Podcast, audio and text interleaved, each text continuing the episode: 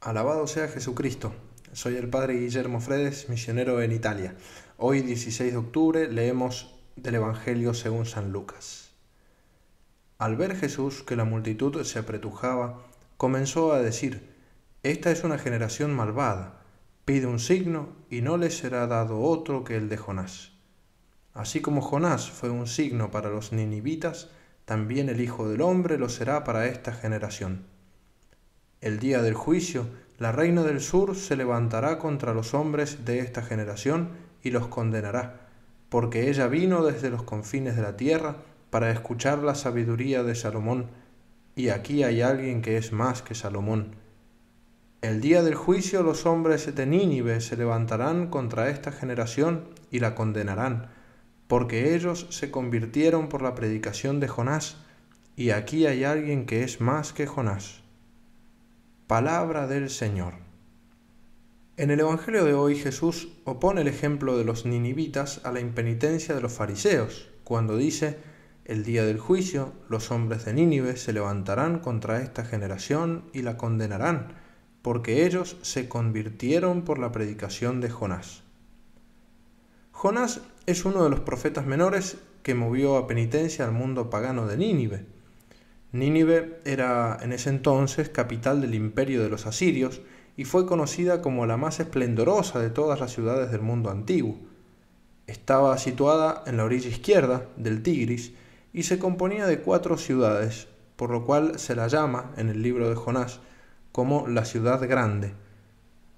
Dios llama a Jonás y le pide que vaya a esta ciudad y predique contra ella es allí que Jonás desobedece a Dios y huye hacia el occidente, hacia la ciudad de Tarsis, situada probablemente en España.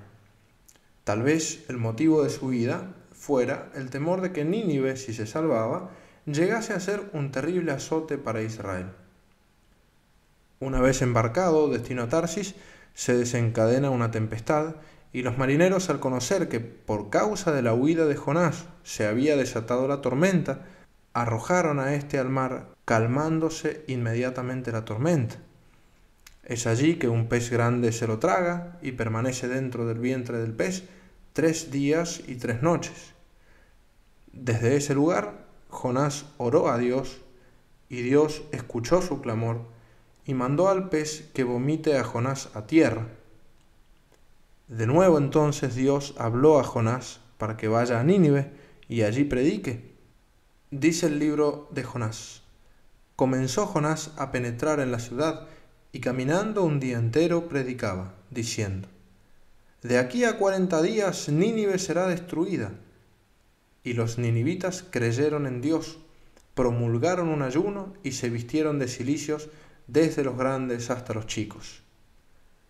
Y los ninivitas creyeron, es decir, no sólo se arrepintieron de sus maldades, sino que creyeron en Dios Jesús dice que Jonás fue una señal para los ninivitas, lo cual muestra que estos conocieron el gran milagro de la supervivencia de Jonás en el vientre del pez por tres días y tres noches, que confirma la verdad de Dios en cuyo nombre hablaba el profeta. Dice Strobinger que esta conversión de Nínive, que pareciera haber sido un episodio momentáneo, es quizá el hecho histórico central del libro de Jonás, pues la capital de Asiria, fue la única ciudad pagana que admitió oficialmente la religión de Israel, sin lo cual no se concebiría su grande contrición pública ante el simple anuncio de un profeta que hablaba en nombre de una divinidad extranjera.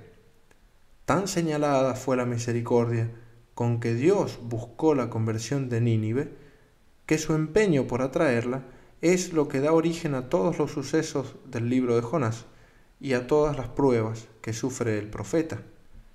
Jonás es tipo de nuestro Salvador en cuanto enviado que desde Israel trajo la salvación a los gentiles. Y Jesús se declara más que Jonás. El padre Felipe Gio, de San Miguel, comentando este pasaje, dice, Jonás fue a predicar penitencia a los ninivitas y se convirtieron por su predicación. Pues qué excusa podréis alegar cuando en el día del juicio os proponga estos ejemplos. El que viene en busca vuestra para alumbrarlos y convertirlos, el mismo que tenéis aquí presente, siendo incomparablemente mayor que Jonás y que Salomón. El que habla aquí es el mismo Hijo de Dios, un poquito más que Jonás, ¿verdad? El Señor nos propone este ejemplo de sincera conversión de los ninivitas para que haciendo con ella un cotejo de la nuestra, veamos si tiene alguna relación con la de este pueblo pide conversión de corazón y frutos dignos de penitencia. Quiere que nos acerquemos a Él con gran fe, humildad, confianza, que lloremos, gimamos y clamemos, haciéndole una santa violencia para que le sea agradable y que nuestra penitencia no consista en apariencias y promesas vanas, sino en acciones contrarias a todo aquello que nos apartó de su amistad. Se celebra también hoy la memoria de Santa María Margarita de la Coque, a quien el mismo Jesús reveló la profundidad de su amor por los hombres. Fue mediante ella que el Señor quiso establecer en la iglesia una fiesta litúrgica en honor de su sagrado corazón. En una de las revelaciones dijo aquellas palabras tan conocidas, He aquí el corazón que tanto ha amado a los hombres, y que no ha ahorrado nada hasta el extremo de agotarse y consumirse para testimoniarles su amor. En definitiva, es el mismo Verbo encarnado que viene a buscarnos y nos pide la conversión del corazón, no como una exigencia antinatural, sino como un requisito para poder llenarnos de su amor infinito que nos da la felicidad completa. Es Él mismo quien nos busca, es el mismo Hijo de Dios el que nos lleva al Padre. No es un simple Jonás, es alguien más que Jonás. Pidamos a Dios nuestro Señor ser conscientes de la gracia que significa vivir en la nueva alianza, de modo tal que nos convirtamos a Dios y vivamos cerca de Él aquí en la tierra y unidos a Él para siempre en el cielo. Ave María Purísima, sin pecado concebida.